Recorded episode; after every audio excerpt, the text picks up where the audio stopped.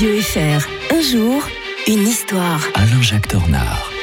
Alain-Jacques Tornard, bonjour. Bonjour Mike. 14 décembre 1990, c'est la date que l'historien euh, de Radio Fribourg a choisi euh, d'évoquer pour nous. L'Assemblée générale des Nations unies a adopté ce jour une résolution légitimant le droit d'ingérence humanitaire. Pouvez-vous euh, commencer par nous rappeler de quoi il s'agit exact, exactement là, Alain-Jacques ah, bah, D'une très belle idée. Hein. L'enfer est pavé de bonnes intentions. Mm.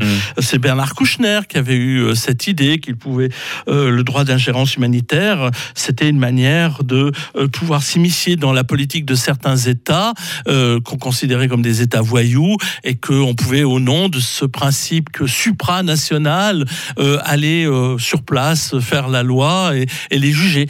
ça sent quand même un peu le postcolonialisme hein, sur les bords, même si c'est avec les meilleures intentions du monde. en fait, il a émergé dès le 19e siècle, ce droit d'ingérence. Hein. Ça a été redécouvert vers la fin du 20e siècle, mais on y avait déjà pensé à ce moment là il n'a pas fallu attendre la résolution des Nations Unies. Dès la chute de Napoléon en 1815, on crée la Sainte Alliance. Et puis c'est déjà une manière de se dire qu'on va réguler les États mmh. européens. Euh, que s'il y a des problèmes dans certains États, ben, on va pouvoir intervenir dans d'autres États. Vous voyez, toujours avec les, les meilleures intentions du monde, hein, naturellement. D'ailleurs, le mot humanitaire euh, a été euh, inventé par un poète français très connu, Alphonse de Lamartine, en 1839. Vous savez, autant suspend ton vol. Ah, c'est tellement beau. C'est ouais, n'est-ce pas?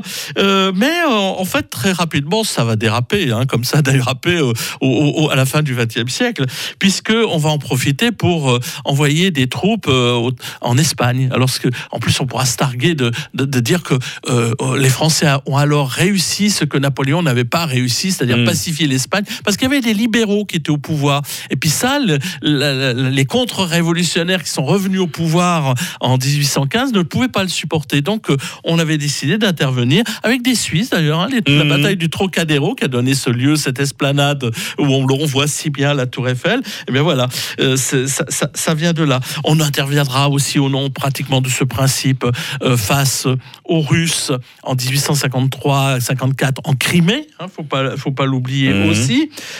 et puis alors en Chine aussi, on, on a eu l'occasion de le traiter. C'est au nom du droit humanitaire, puisqu'il y avait des pauvres euh, missionnaires euh, européens qui avaient été persécutés par les Chinois et qui, euh, eh bien, c'est pour la raison pour laquelle on a pu intervenir et faire ces traités complètement hallucinants contre, contre les Chinois. À la fin du XXe siècle, on va appliquer ce, ce principe pour l'intervention au Kosovo, en Irak, et on sait par quoi ça s'est soldé en, en, Irak.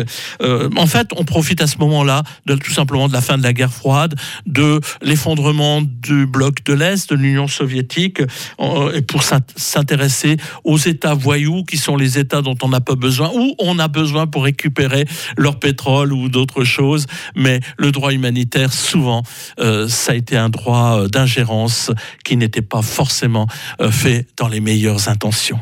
Nous serons jeudi demain, nous serons le 15 décembre. Retour en 1964 avec cette feuille d'érable pour le Canada. Toujours avec l'historien de Radio Fribourg, Alain-Jacques Tornard. Excellente journée. Bonne journée à toutes et à tous.